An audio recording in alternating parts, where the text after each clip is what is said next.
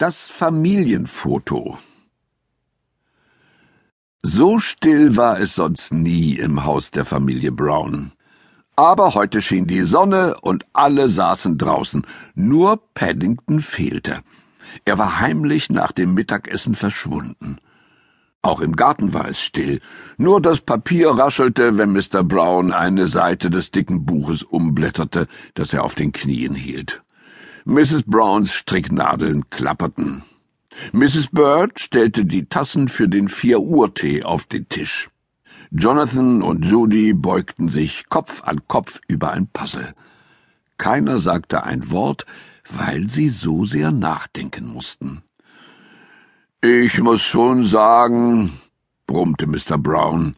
Er sog an seiner Pfeife und stieß eine weiße Rauchwolke in die Luft.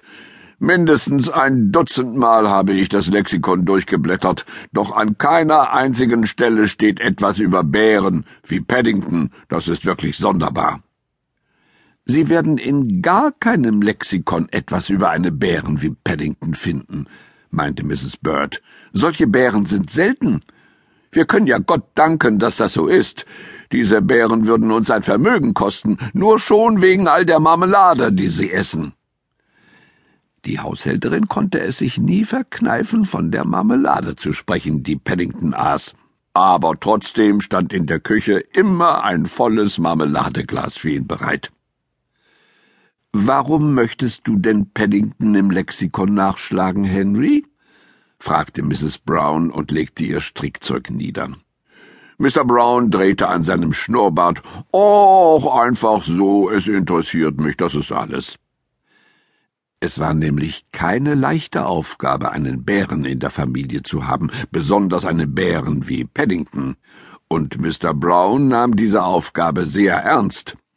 Ich finde, sagte er und klappte das Buch zu, wenn er schon für immer bei uns bleiben soll, wenn er bleiben soll, fielen ihm alle ins Wort.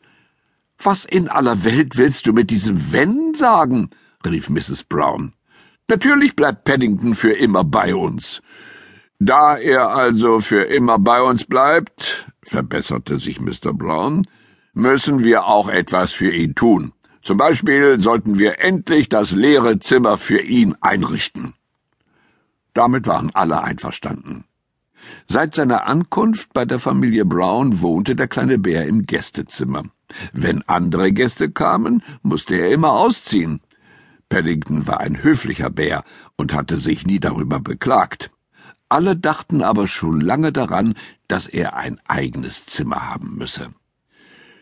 Zweitens, fuhr Mr. Brown fort, brauchen wir von Paddington ein Foto. Er muss einen Ausweis haben, und dann wäre es schön, wenn wir von uns allen zusammen ein Familienfoto hätten. Ein Foto? rief Mrs. Bird. Komisch, dass Sie davon sprechen? Was soll daran komisch sein? fragte Mr. Brown.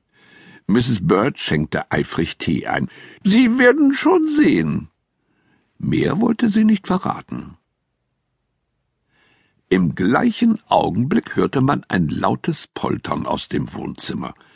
In der Tür tauchte der kleine Bär auf. Er schleppte einen riesigen Karton. Auf dem Karton lag ein Gegenstand mit langen, dünnen Beinen. Aber nicht der sonderbare Gegenstand erregte allgemeines Erstaunen, sondern der kleine Bär selber. So sauber war er sonst doch nie. Sein Pelz glänzte weich und goldbraun, die Ohren guckten rosig unter der breiten Krempe seines alten Hutes hervor, und auch die Pfoten waren frisch gewaschen. Nanu, stieß Mr. Brown hervor und goss beinahe seinen Tee über das Lexikon.